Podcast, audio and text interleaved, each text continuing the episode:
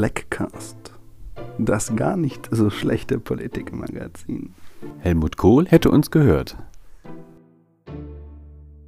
Ja, und herzlich willkommen zu einer weiteren Podcast-Folge Blackcast am Mikrofon Theodor Schmitz. Louis Philipp Lang und Heute unser Gast des Tages. Thorsten Wolscheid. Ja, der ein oder andere wird sich äh, fragen, wer ist Thorsten Wolscheid? Das wollen wir in dieser Folge herausfinden. Und warum wir das tun. Ähm, Theo, warum tun wir das denn eigentlich? Ja, es wird ganz spannend in der kommenden Woche. Am äh, kommenden Freitag haben wir den CDU-Kreisparteitag in Trier.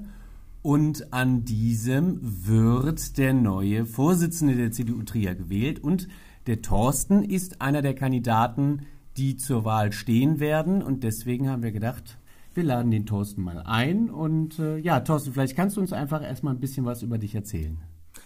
Ja, hallo und äh, danke erstmal für die Einladung. Ähm, ist auch mein erster Podcast, den ich hier einspreche. Von daher bin ich mal gespannt, wie, was da am Ende bei rauskommt. Ja, ich bin äh, 32 Jahre alt, ähm, bin, gebürtiger Trierer, bin verheiratet, wohne mit meiner Frau auf Mariahof. Ja, studiere Wirtschaftsmathematik, ähm, bin seit einigen Jahren jetzt in der CDU aktiv. Insgesamt sind es jetzt schon 16 Jahre, also mein halbes Leben. Ja, schon lange Holz, ja. Und ähm, ja, hatte da schon diverse Ämter, war schon in der Schülerunion aktiv, äh, in der Jungenunion und ja, bewerbe mich jetzt um das Amt des Vorsitzenden der CDU hier in Trier. Viele fragen sich natürlich, ähm, wie wird man eigentlich Mitglied der CDU? Warum bist du denn Mitglied der CDU geworden? Ja, das war äh, 2003. Wir hatten, das wissen die Jüngeren gar nicht mehr, äh, damals keine Kanzlerin Angela Merkel, sondern da gab es noch jemanden, der hieß Gerhard Schröder. Ich bin übrigens Angela Merkel-Kind.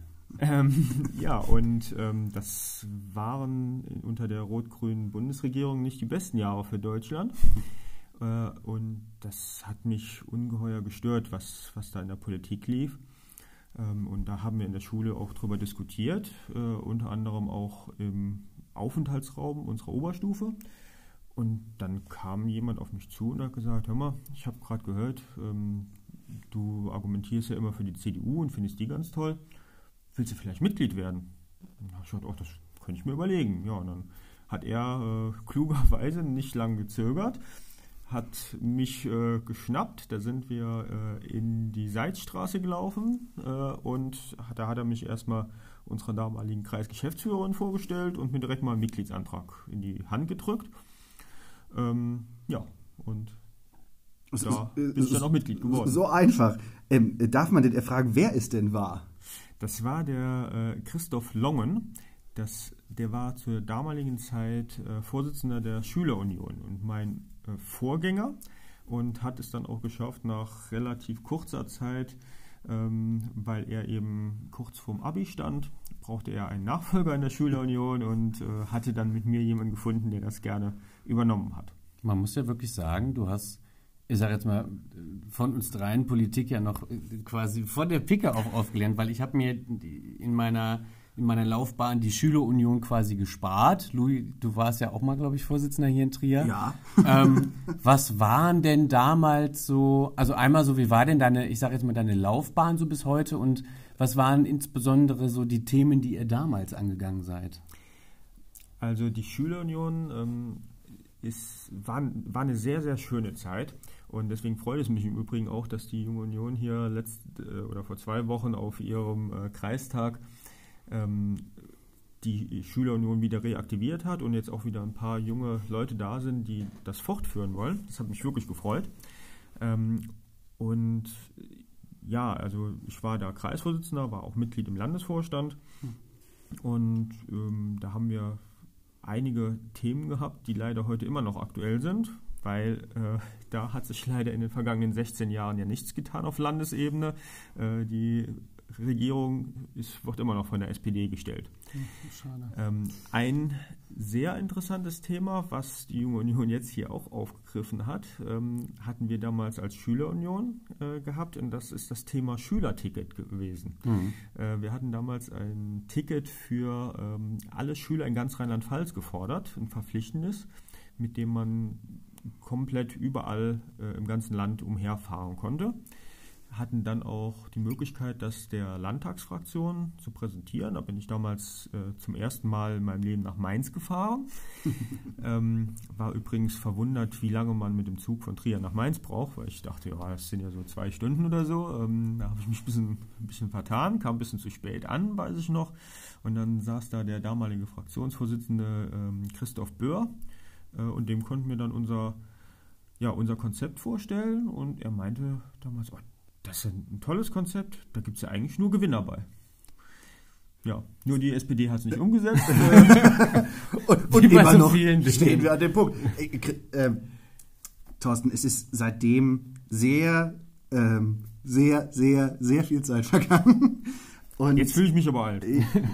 Äh, und, und du bist jetzt auch schon in der zweiten Legislatur Mitglied im äh, Trierer Stadtrat. Ja. Kommunalpolitik, das ist oder nehme ich jetzt mal an, ist für dich eine Herzensangelegenheit. Mhm. Warum?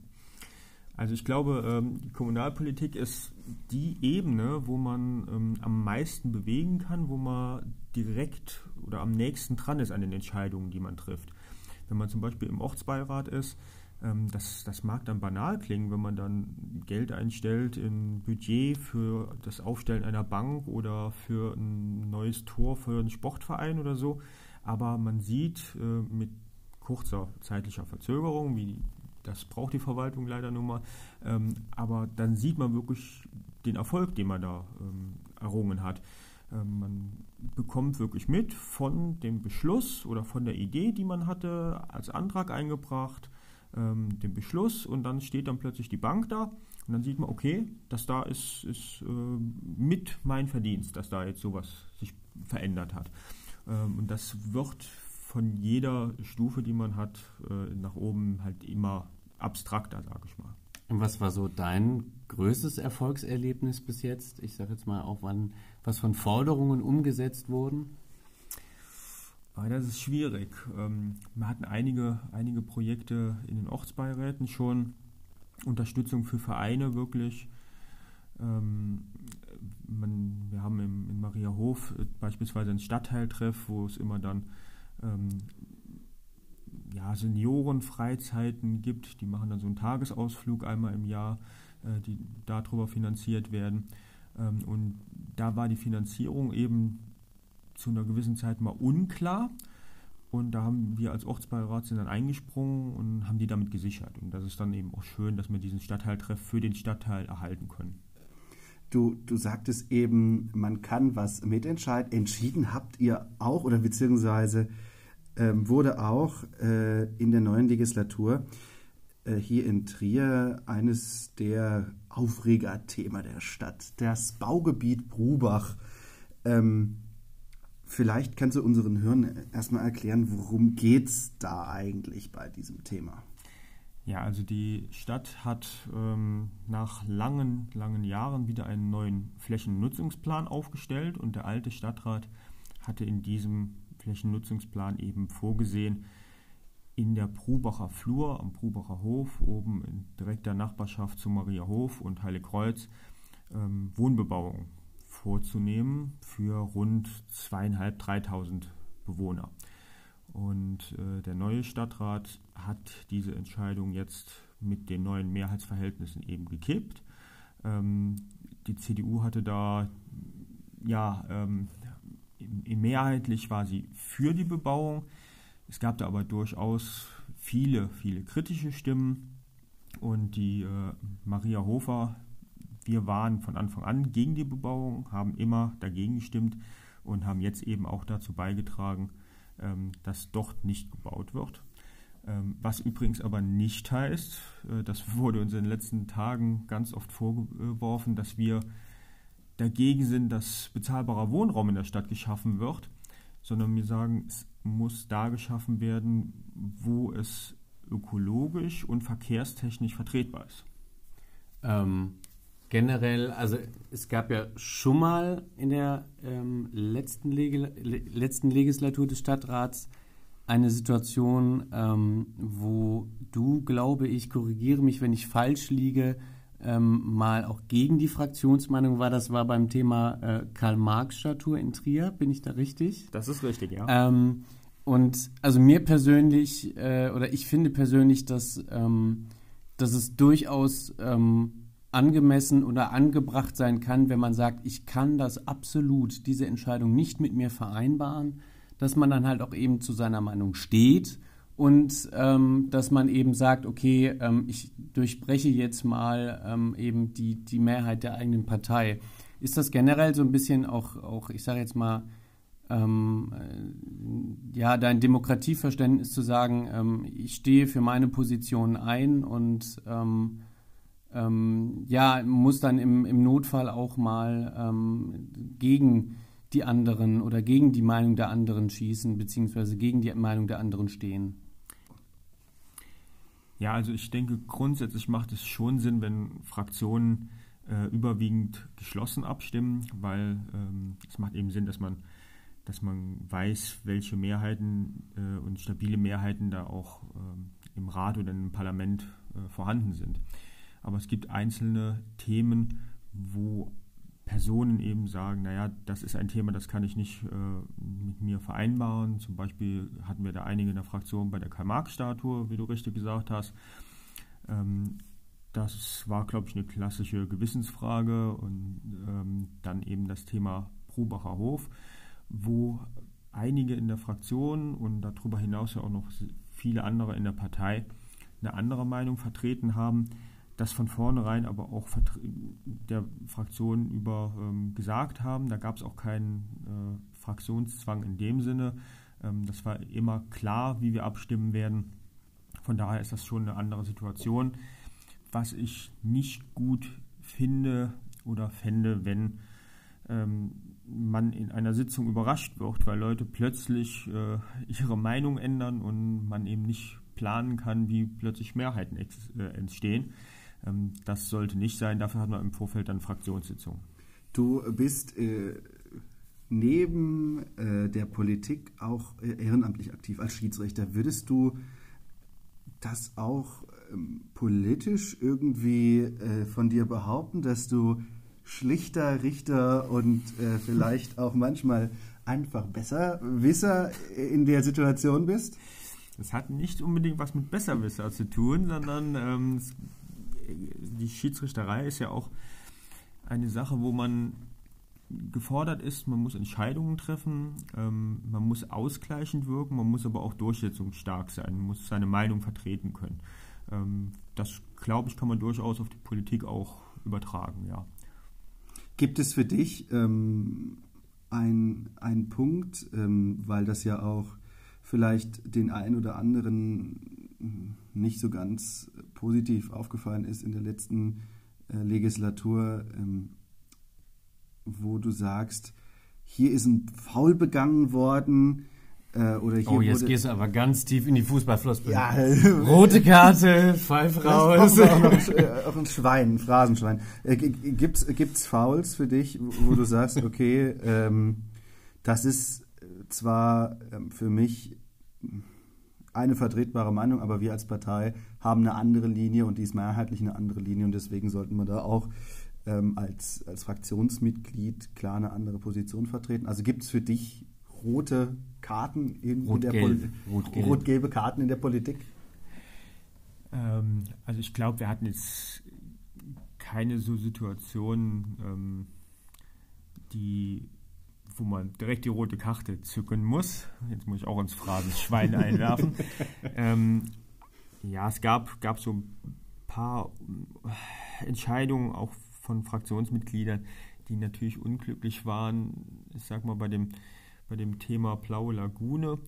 Äh, da hatten wir eine Fraktionsmeinung, dass wir das Ganze ähm, nochmal im Ausschuss behandeln sollten. Und dann haben in der Diskussion plötzlich Leute ähm, dann anders abgestimmt, was dazu geführt hat, dass es nicht mehr diskutiert werden konnte und der Bürgerentscheid notwendig wurde. Das hätte man anders haben können, wenn man das, wenn alle das gemacht hätten, was man in der Fraktion vorher besprochen hat. Ähm, eine klare rote Karte ähm, im politischen würde ich äh, in der letzten Legislaturperiode der SPD geben. Die hatte nämlich ein ganz mieses Spiel getrieben, als es um die Wahl des neuen Beigeordneten, des Kulturdezernenten ging. Ähm, da stand Thomas Schmidt zur Wahl. Ähm, wir hatten mit den Grünen auch eine Mehrheit, die sich für ihn ausgesprochen hat. Das war der SPD auch klar.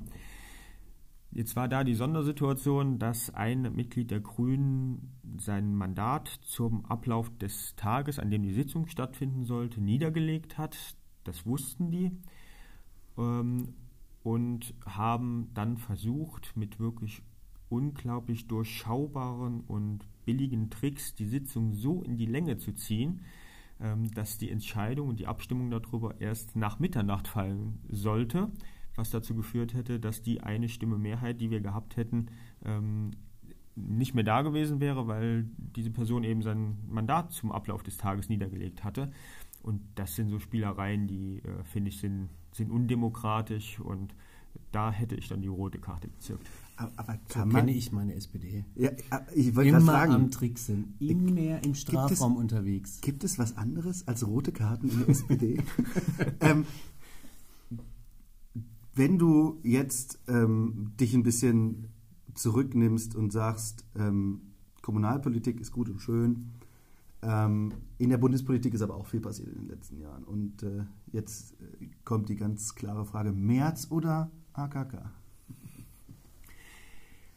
Es ist eine schwierige Frage, weil ähm, ich glaube, aktuell hat AKK keinen sonderlich guten Stand. Sie hat auch nicht immer ein glückliches Händchen. Aber auf der anderen Seite ist es auch nicht fair, jetzt zu sagen, Merz hätte das alles besser gemacht. Das weiß man eben auch nicht. Ähm, viele haben halt auch die Idee, Merz war früher ähm, ein beachtenswerter Politiker, jemand, der auch wirklich sehr gute Arbeit gemacht hat.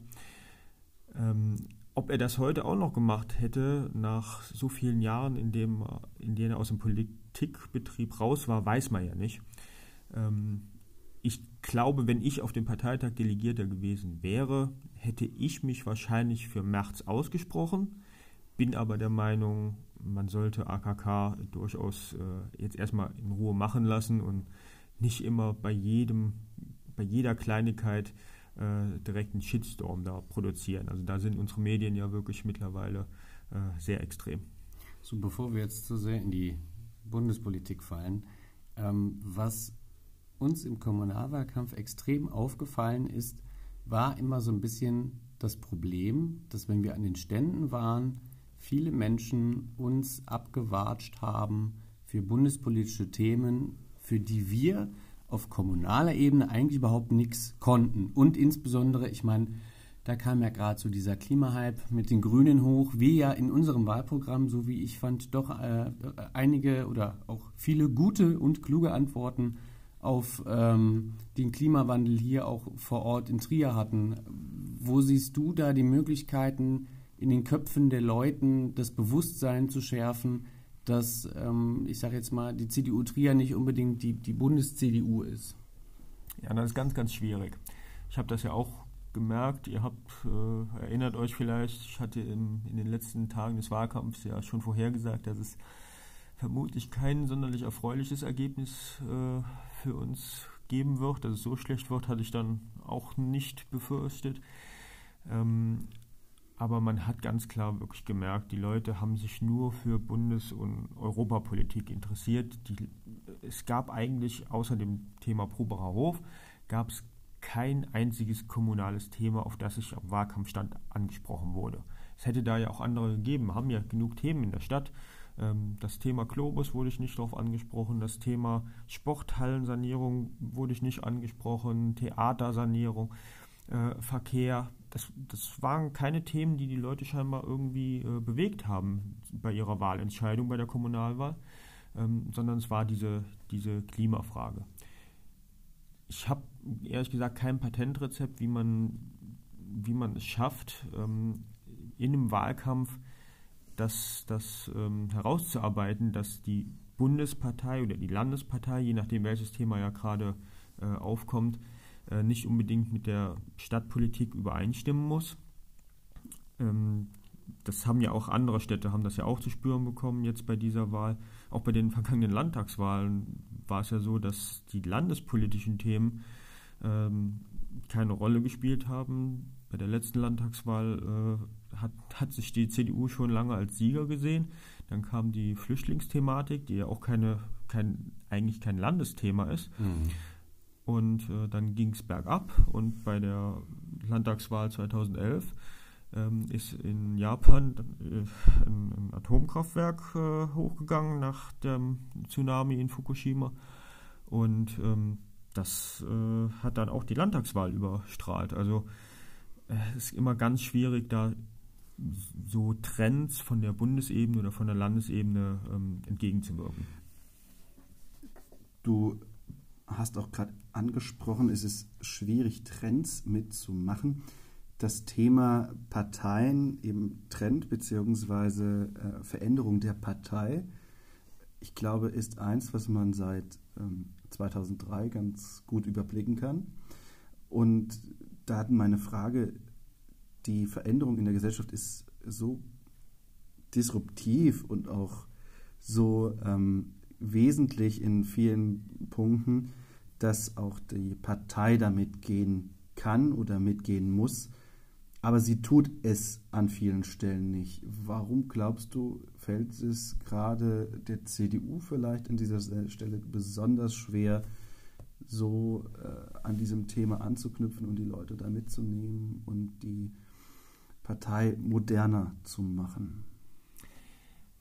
Ich glaube, es ist natürlich schwierig, wenn man eine Sache und eine Partei viele, viele Jahre ja, ähm, auf eine Art geführt wurde oder auf eine Art organisiert wurde und das ja auch sehr erfolgreich. Also die Union ist ja, ähm, hat ja in den meisten Jahren seit äh, Gründung der Bundesrepublik den Kanzler gestellt und viele Ministerpräsidenten, da dann den Weg zu gehen und den Mut zu haben, naja, jetzt machen wir mal was anderes, dann ist man immer doch geneigt zu sagen, naja, das, das hat doch früher schon funktioniert, dann machen wir das weiter so. Das ist natürlich auch verlockend, weil es einfach auch bequemer ist. Man macht einfach das, was man bisher immer gemacht hat, man weiß, wie es funktioniert.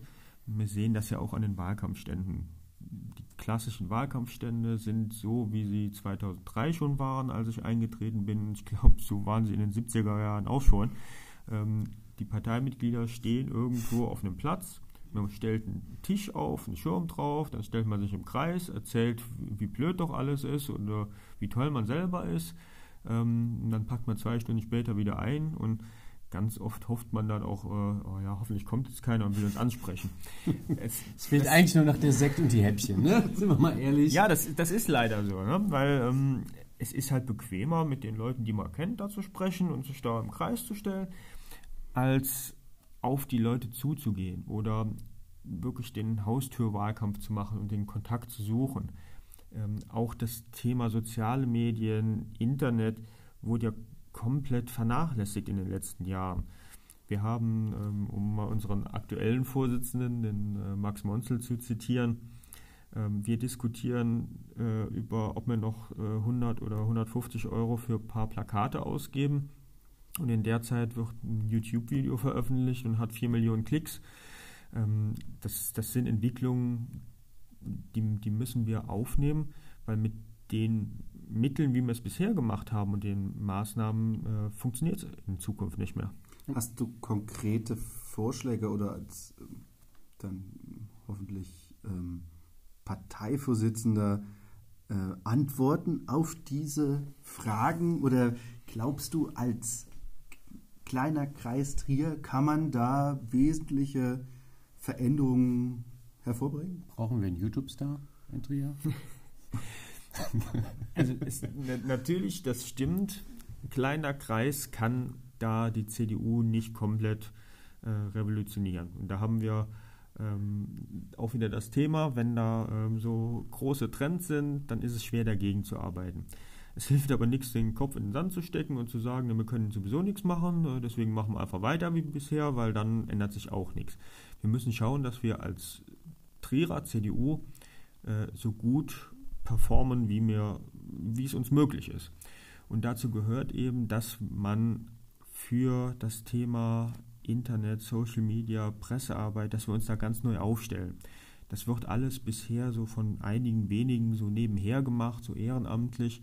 Da müssen wir halt Geld in die Hand nehmen, dass das äh, auch jemand zumindest im, im Nebenjob äh, macht. Dann auch den, den Mehrwert einer Mitgliedschaft. Ähm, klar, wir werden den Trend, dass die Parteien immer mehr Mitglieder verlieren, werden wir nicht von heute auf morgen ähm, stoppen können. Das kommt dann auch eben äh, von der Bundes- und Landesebene. Aber wir müssen den Leuten sagen, wenn ihr Parteimitglied werden wollt, dann habt ihr auch was davon, dann könnt ihr auch was mitbestimmen. Ja, also das ist für mich ein Ansatzpunkt, der ähm, zumindest für mich in der Vergangenheit, ehrlich gesagt, auch immer so ein bisschen bei uns in der CDU gefehlt hat. Einfach zu sagen, wo habe ich als einfaches Mitglied die Chance, noch am stadtpolitischen Geschehen teilnehmen zu können oder auch mitbestimmen zu können. Und das, was mich ehrlich gesagt so ein bisschen ähm, mit am meisten geärgert hat, dass ich ähm, viele Dinge ähm, erst aus der Presse erfahren musste, bevor ich da als Parteimitglied überhaupt die Chance hatte, mal meine Meinung zu abzugeben. Und da fehlen mir halt aktuell einfach Instrumente, ähm, wie man das anders gestalten könnte. Und die Frage wäre jetzt natürlich, hast du da Ideen, Antworten, Lösungen für? Ja, aktuell ist das Problem, wenn jemand Parteimitglied wird, dann kriegt er, glaube ich, ein, ein, Willkommensschreiben und so ein kleines Paket mit ein paar Flyern oder sowas. Ähm, das war es dann aber auch erstmal. Und wenn er Pech hat, also wer aktuell natürlich Parteimitglied werden will, der kann natürlich direkt mal mitbestimmen und den neuen Vorsitzenden wählen. Aber ähm, wenn man jetzt nach dem aktuellen Stand, einen Tag nach dem Kreisparteitag Mitglied in der CDU Trier wird und hat dann vielleicht noch Pech und landet in einem Stadtbezirksverband, der ähm, nicht aktiv mehr ist, dann kann es passieren, dass man die nächsten anderthalb, zwei Jahre von der CDU nichts mehr hört. Mhm. Und das kann nicht sein. Weil wenn ich doch in eine Partei eintrete, dann muss ich, dann, dann habe ich doch den Anspruch, ich will mitbestimmen, ich will gestalten äh, und ich will, will was bewegen. Und mein Ansatz hier ist, dass wir die Mitglieder viel mehr einbinden müssen. Und zwar auf zwei Ebenen. Das eine ist, ich sage mal, das Konstruktive und das andere ist so das, das Mitentscheiden. Das Mitentscheiden meine ich, es gibt einige Themen in der Stadtpolitik, die laufen Wochen oder Monate. Wir hatten eben Thema Flächennutzungsplan Probach, das Thema Globus. Ähm, solche Themen müssen wir schaffen, auf einen ganz einfachen Nenner zu bringen, auf eine Ja-Nein-Frage und dann unsere Mitglieder doch mal mitentscheiden lassen.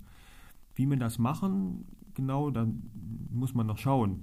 Die junge Generation wird jetzt sagen, ah, da kann man ja eine Online-Abstimmung machen, das mag sicherlich richtig sein, aber wir haben leider auch anhand unserer Altersstruktur die Situation, dass wir etwa die Hälfte unserer Mitglieder haben keine E-Mail-Adresse bei uns hinterlegt. Die müssen wir müssen und wollen wir natürlich trotzdem mitnehmen. Die Hälfte der Mitglieder hat keine E-Mail-Adresse hinterlegt. Das ist erstmal so eine Zahl, die muss erstmal einwirken, weil das, das implementiert, äh, also das, das sagt mir auch irgendwie, die Hälfte der, der Mitglieder kriegen ja auch gar nicht mit, was, was in der medialen Online-Welt so vor sich geht. Das ja. ist das eine.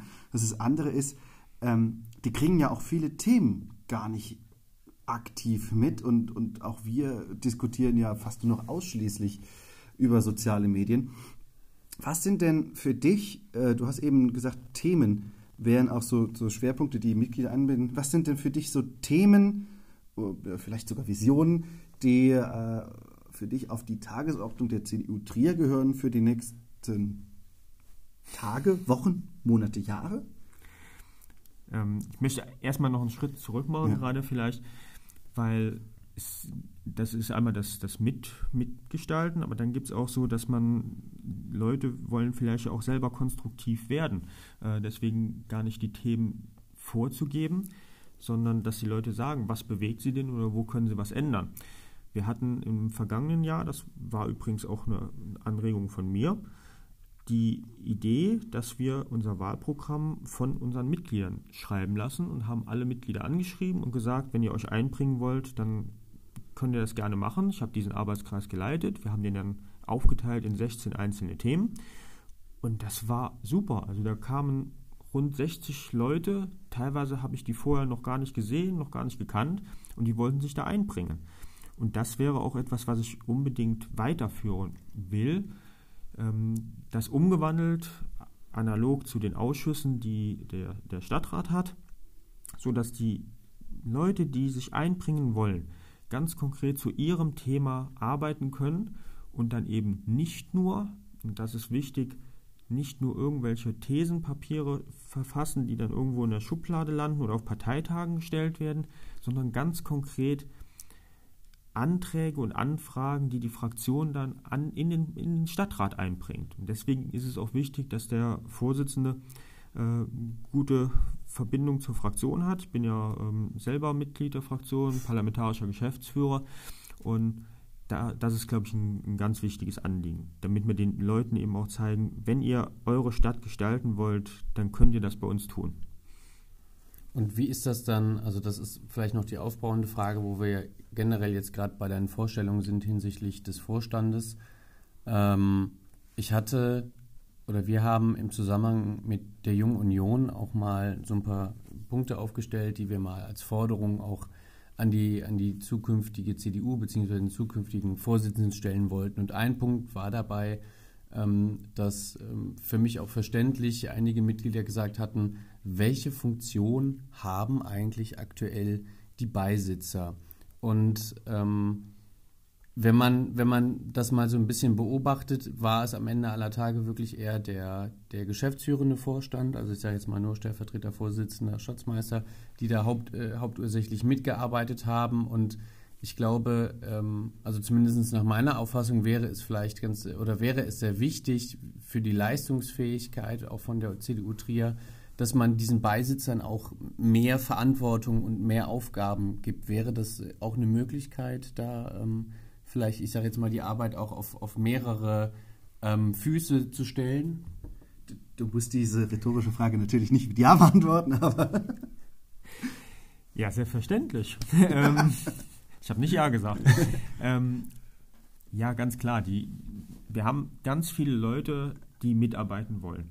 Das hatten wir, ich habe keine Übersicht, wie viele Leute jetzt am Parteitag kandidieren werden als Beisitzer. Vor zwei Jahren waren es, glaube ich, über 20. 25 fünf, 25, ja.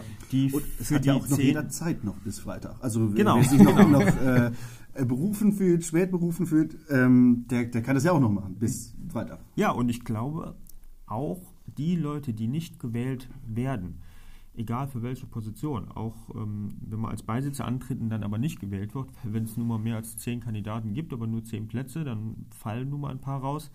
Ähm, die brauchen wir. Also wir haben nicht mehr die Situation, wir sind zwar immer noch, glaube ich, die größte Partei in Trier, aber wir haben nicht mehr die Situation, dass wir es uns erlauben können, Leute, die mitarbeiten und sich einbringen wollen, dass wir die, ähm, die vor die Tür setzen und sagen, nee, euch wollen wir nicht. Und das wäre mir auch ganz wichtig und dafür eben auch diese Arbeitskreise. Und die Beisitzer hätten dann aus meiner Sicht die Verantwortung, dass sie ihre Themen besetzen sollen und Arbeitskreise leiten sollen oder dass sie selbstständig thematisch arbeiten sollen. Das war in der Vergangenheit äh, leider nicht der Fall, war aber, das muss man auch zur Verteidigung der Beisitzer sagen, auch nie so angedacht. Mhm. Jetzt ähm, war ja in dem jüngst vor, boah, ich glaube, zweieinhalb Wochen veröffentlichten Volksfreund-Artikel, ähm, hieß es ja vor allen Dingen auch, ähm, du bist das jüngste Fraktionsmitglied, du wärst der jüngste Parteivorsitzende, der dann gewählt werden würde. Ähm, ist es denn, ist es denn wirklich nur, ähm, also ist ja auch immer in den Köpfen diese Altersfrage die ganze Zeit, aber ähm, A, willst du jetzt quasi nur eine, eine eine junge CDU da jetzt auf einmal haben und spielt das, spielt das Alte überhaupt so eine, so eine große Relevanz bei der ganzen Sache?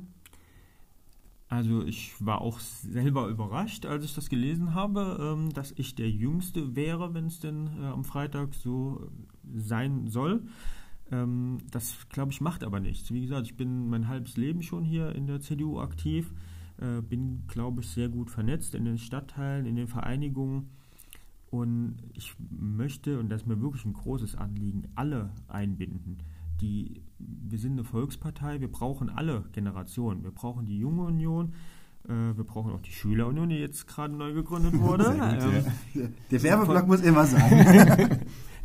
ähm, ja, ich glaube, grundsätzlich ist das Alter an sich natürlich nicht so wichtig, weil jetzt muss ich ins Phrasenschwein äh, einzahlen, mhm. aber alt ist man so, äh, man, man, ist so alt, wie man sich fühlt. Ja, ähm, Nein, aber ähm, es ist natürlich so, dass jemand, der jetzt Neumitglied wird mit 16, eine andere Sicht auf die Dinge hat als jemand, der vielleicht jetzt schon über 80 ist. Das, das ist einfach so. Nichtsdestotrotz wollen wir ja auch eine Stadt und eine Gesellschaft gestalten, wo beide ihre, sich wiederfinden. Und deswegen brauchen wir auch beide.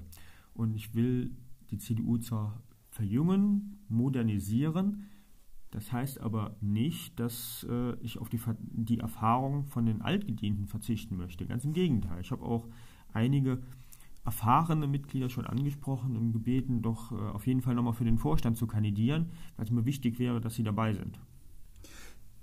Du hast aber sicherlich auch, ähm, wie ich manchmal, ähm, freitags oder, oder samstagsabends das Gefühl, warum mache ich denn diesen ganzen Zirkus mit?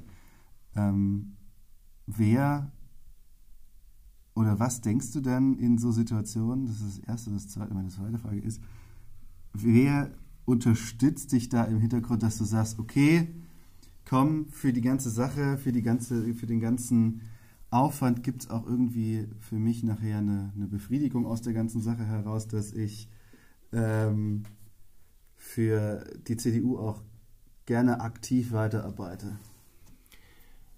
Also in erster Linie macht es mir in den meisten Momenten natürlich Spaß, sonst würde ich es nicht machen. Aber ähm, es gibt natürlich, da hast du recht, äh, das nehme ich mich nicht aus, gibt es Momente, wo man äh, denkt so, oh Mann, jetzt klappt aber auch wieder gar nichts und äh, irgendwie hören, hören alle wieder nicht auf einen, obwohl man doch so tolle Ideen hat. Ähm, kennt ihr wahrscheinlich auch. Ja. Ähm, und ja. der Theo, der hört nie auf mich, äh, nicht auf mich. du hörst nie auf mich. Das ist ein jetzt, ja. weiß, jetzt, jetzt, weiß ich nicht, was von beiden schlimmer ist, aber okay. Äh, das überlasse ich euch nachher. ähm, nein, aber für so Momente muss ich sagen, habe ich zu Hause eine äh, super tolle Frau und äh, wir Trierer haben auch sehr, sehr guten Wein hier von der Mosel und dann kann man sich auch mal äh, zu zweit ein Gläschen Wein gönnen und äh, dann geht es einem auch schon mal besser. Ja, ich bin ja auch so ein bisschen Gossip-Beauftragter hier im Podcast. Ähm, für, den, für, den, äh, für den Hintergrund, ich weiß gar nicht, ob das jetzt noch ein Geheimnis ist, aber. Gala wenn, oder Bild? Ähm, bunte. Ähm, äh, Freizeitrevue, Frau Aktuell. Ähm, gerne mal lüften, dass ähm, deine Frau Isabel ja auch ähm, mal Trierer Weinkönigin war, wenn ich das noch richtig in Erinnerung habe. Ähm, wie ist denn das passiert? Kanntet ihr euch schon davor, danach, währenddessen? Ähm, wie habt ihr euch kennengelernt? Ja, jetzt muss ich dich leider enttäuschen. Die Geschichte ist nur halb so äh, spannend wahrscheinlich, wie du das erhoffst. Äh, weil wir waren in der Tat, sie wurde 2012 Weinkönigin. Äh, da waren wir schon fünf Jahre zusammen. Also hm. Ich muss ja jetzt die äh, Fantasie nehmen, dass ich auf irgendeinem Weinfest eine Weinkönigin abgeschleppt habe. ähm, äh, das, das tut mir leid, das wäre natürlich für äh, die Gala besser jetzt gewesen. Definitiv. Aber ähm, nein, das war, war auch eine schöne Zeit, ein schönes Jahr. Ähm, ich hatte dann immer die Ehre, die Weinkönigin äh, zu den Festen äh, zu fahren. Mhm. Äh, Nachteil daran ist, man darf selber nichts trinken. Ah, okay. Aber ähm, positiv ist natürlich, man lernt die Weinfeste hier in der Region kennen und lernt kennen, was für eine tolle Region wir hier haben. Ähm, ich meine, das ist das Trierer, das Oleviger Weinfest, das kennt man. Vielleicht noch so die, die nahegelegenen. Aber äh, bis hin die Luxemburger Weinfeste und in äh, Feldens und keine Ahnung, wo wir waren, sogar bis in Frankreich, da würde man ja sonst nicht hinfahren. Und das ist absolut eine Erfahrung wert. Also wer ähm, mal Weinkönigin werden will, sollte sich beim Peter Terges mal melden. Der äh, aufmerksame Zuhörer hat am Anfang äh, mitbekommen, du studierst ähm, Wirtschaftsmathematik. Warum studierst du Wirtschaftsmathematik? Kannst du äh, es aufklären, wie, wie hat es dich in dieses Fach verschlagen? Ja, ich hatte schon in der Schule, war ich, glaube ich, nicht ganz schlecht äh, in Mathe und ähm, auch mit einem ganz guten Abi dort. Ähm, habe mich außerdem für Wirtschaft interessiert. Und dann kam so die Idee, was studiert man? BWL, aber hm, ist ja dann auch irgendwie langweilig. Das hört so ein bisschen an, wer, wer nicht weiß, was er studieren soll, der macht einfach mal BWL. Ähm, und dann habe ich gesehen, dass es dieses, dieses Angebot hier an der Uni Trier gibt, Wirtschaftsmathe. Und ähm, ja, da habe ich mich äh, dazu entschieden. Das ist eben eine Kombination aus Mathe und eben BWL, VWL. Okay. Das machst du aber jetzt schon ein bisschen länger. Richtig, ja. Um das, das jetzt vorsichtig zu, zu, zu, zu, äh, zu argumentieren, tatsächlich stand es ja auch in, in der Zeitung, du ähm, studierst schon ein bisschen länger. Warum die ganze Sache und äh, bist du so intensiv in deinem Fach drin, dass du sagst, äh, unbedingt noch weitermachen? Ja, klar, das, das ist natürlich eine Frage, die ähm, mir ab und an gestellt wird. Ich glaube, es wird sogar eher diskutiert ohne mich. Ähm, und dann kommt natürlich immer so dieses, dieses Thema, ja, der, der Langzeitstudent da, äh, 32 und ist immer noch nicht fertig. Ähm, was die wenigsten sehen, oder man kann es ja auch nicht sehen, deswegen kann man da auch niemandem Vorwurf machen und ich muss damit leben, ist, äh, dass ich da auch zwischendurch Zeit hatte. Äh, meine Mutter ist 2009 gestorben.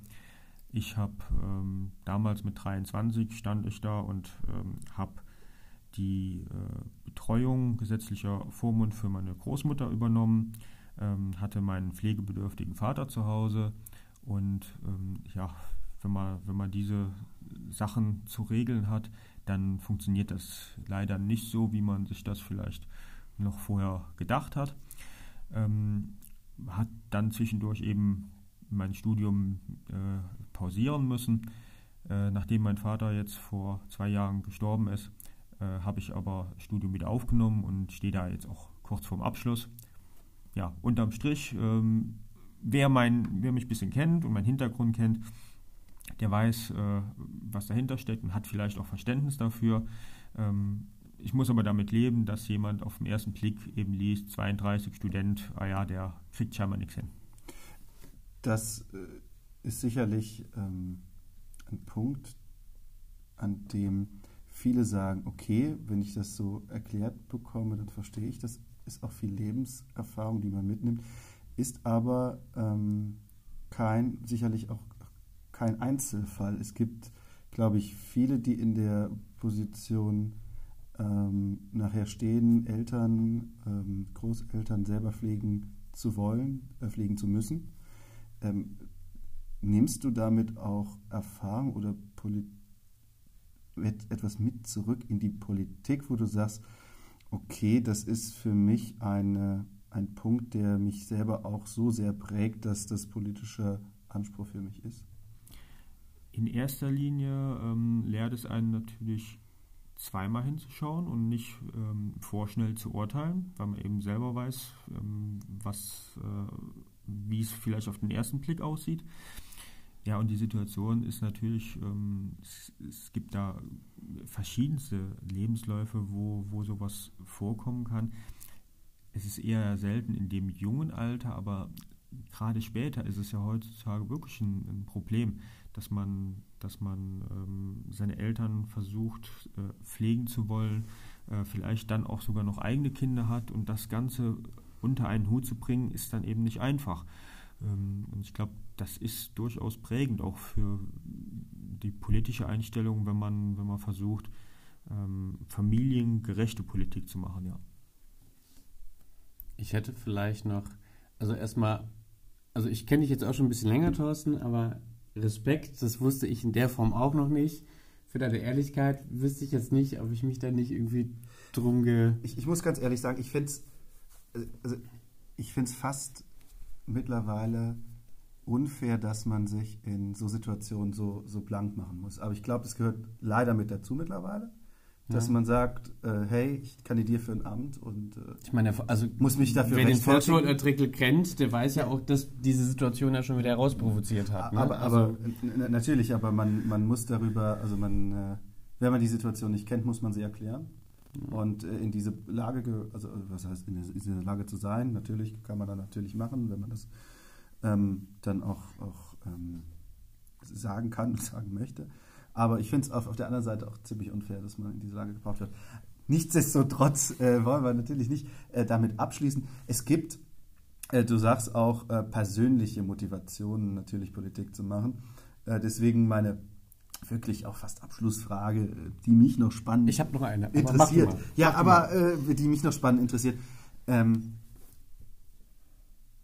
wenn du die CDU siehst, dann gibt es die Christsozialen, die Liberalen, die Konservativen, ähm, Die Werteunion. die Werteunion. Äh, wir, wir dürfen nicht jedes Mal über die Werteunion lästern, Theo. Ich möchte nochmal betonen, die Werteunion ist keine offizielle Vereinigung der CDU. Ja? Stand 22. September. ähm, wo schätzt du dich denn ein? Wo siehst du dich? Ähm, oder hast du, würdest du sagen, ich bin ein äh, vielseitig begeisterter Mensch, äh, der jetzt keinen hier ausschließen möchte, aber äh, hast du da, würdest du dich selber als, als konservativer bezeichnen? Also ich würde mich ähm, grundsätzlich als konservativ bezeichnen, ähm, aber als modern konservativ, weil ähm, oft wird verwechselt konservativ und rückständig. Und äh, gerade die AfD bezeichnet sich ja äh, ganz gern als konservative Partei. Ähm, das ist aber teilweise, was die für ein Gesellschaftsbild haben, jetzt noch nicht mal in das, äh, das Extremistische äh, gehend, aber das, das Gesellschaftsbild ist äh, teilweise nicht konservativ, sondern rückständig. Das ist das, das Gesellschaftsbild der 60er, 70er Jahre. Äh, und sie gehen ja auch gern damit an, sie sind so, wie die CDU früher war. Das ist in Teilen auch richtig, aber die Gesellschaft hat sich in den letzten 40, 50 Jahren eben gewandelt äh, und da muss sich eine Volkspartei eben auch ein Stück weit mitwandeln. Ähm, und das hat die AfD scheinbar nicht verstanden, möchte auf dem, dem Stand der Vergangenheit verharren. Ähm, ja. Du hast jetzt aber also eine gefährliche Schublade für mich noch aufgemacht. Ähm, denn wir haben ja, darüber haben wir noch gar nicht gesprochen, wir haben ja auch viele unterschiedliche Vereinigungen bei uns generell in der CDU, ich sage jetzt mal, ne? MIT, CDA, Frauenunion. Ähm, wie ist denn das ähm, mit der die junge Union? Ähm, wie ist denn das generell mit, mit der Einbindung ähm, dieses, ich sage jetzt mal, dieses Plurasi Plura mein Gott, pluralistischen Systems, das wir ja in unserer Partei haben ähm, und die ja auch alle irgendwo einen Anspruch haben, gehört zu werden. Ähm, wie willst du die einbinden in deiner zukünftigen Arbeit? Kurz gesprochen, was machst du mit den Leuten, die nicht deiner Meinung sind? Ähm, ja, also in erster Linie ist Demokratie natürlich so, äh, dass es irgendwo Mehrheiten gibt und ähm, die Mehrheit dann äh, die Parteimeinung äh, ist. Und da gibt es natürlich immer Einzelmeinungen oder Minderheitsmeinungen, aber das, das muss man akzeptieren, aber das ist dann nicht die Meinung der, der CDU. Ähm, ich denke, die Union ist da ganz gut aufgestellt, weil sie so verschiedene Flügel, verschiedene ähm, Vereinigungen hat, die eben, ähm, ich habe es eben auch schon zweimal bemüht, den Begriff, glaube ich, Volkspartei, ähm, weil sie eben das ganze, das ganze Spektrum unserer Bevölkerung äh, abdeckt. Und da ist es wichtig, dass wir da die Frauen haben, die das aus einer ganz anderen Sicht äh, vielleicht nochmal sehen. Äh, die junge Union, die Seniorenunion, äh, aber auch die Arbeitnehmerflügel, die, den, den wirtschaftsliberalen Flügel. Ähm, das finde ich gut und das muss ich ja auch nicht unbedingt widersprechen. Ähm, von daher bin ich auch immer, bin ich dann auch sehr dankbar, wenn die Vereinigungen aktiv sind und sich einbringen. Also meine abschließende, abschließende Frage wäre jetzt, ähm, du und Isabel, ihr reist ja auch mal gerne. ähm, aber wer, wer verreist, kommt ja dann auch irgendwann wieder zurück. Und was ist so für dich das, das Schöne am Zurückkommen nach Trier? In der Tat verreisen wir sehr gerne und auch zu nicht unbedingt so Standardzielen. Stimmt, ihr seid nicht so die sagen. Malle-Urlauber, das ne? Ist richtig, das stimmt, ja.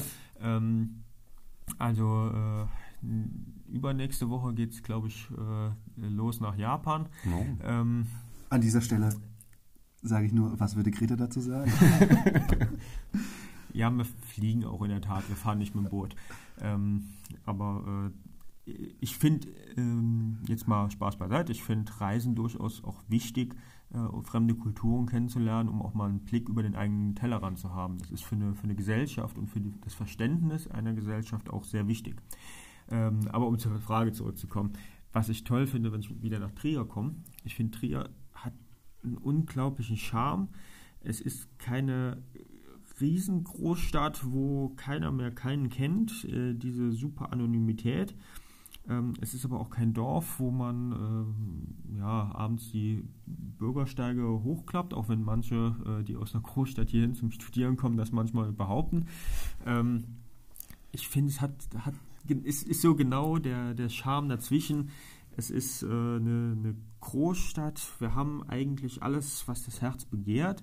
Ähm, aber dennoch so familiär, gerade in den Stadtteilen, dass man seinen Nachbarn noch kennt, dass man eine, eine fast dörfliche Gemeinschaft dort hat. Das finde ich sehr schön.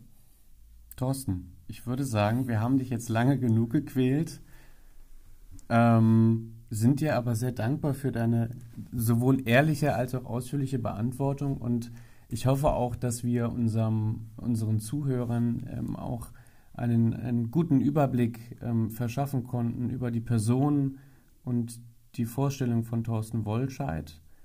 Und ich würde sagen, vielen Dank, dass du da warst. Danke für das sehr, sehr spannende Gespräch an dieser Stelle. Und äh, mir bleibt nichts anderes zu sagen, als äh, das war der Blackcast am 22. September. Am Mikrofon waren Louis Philipp Lang, Thorsten Wollscheid. es hat nicht geklappt. Es hat nicht geklappt. Es geht nicht auf. Ja, doch, Thorsten, du musst jetzt sagen, und Theo Schmitz. Und Theo Schmitz. Sehr gut. Bis bald, ihr Lieben. Bis dann.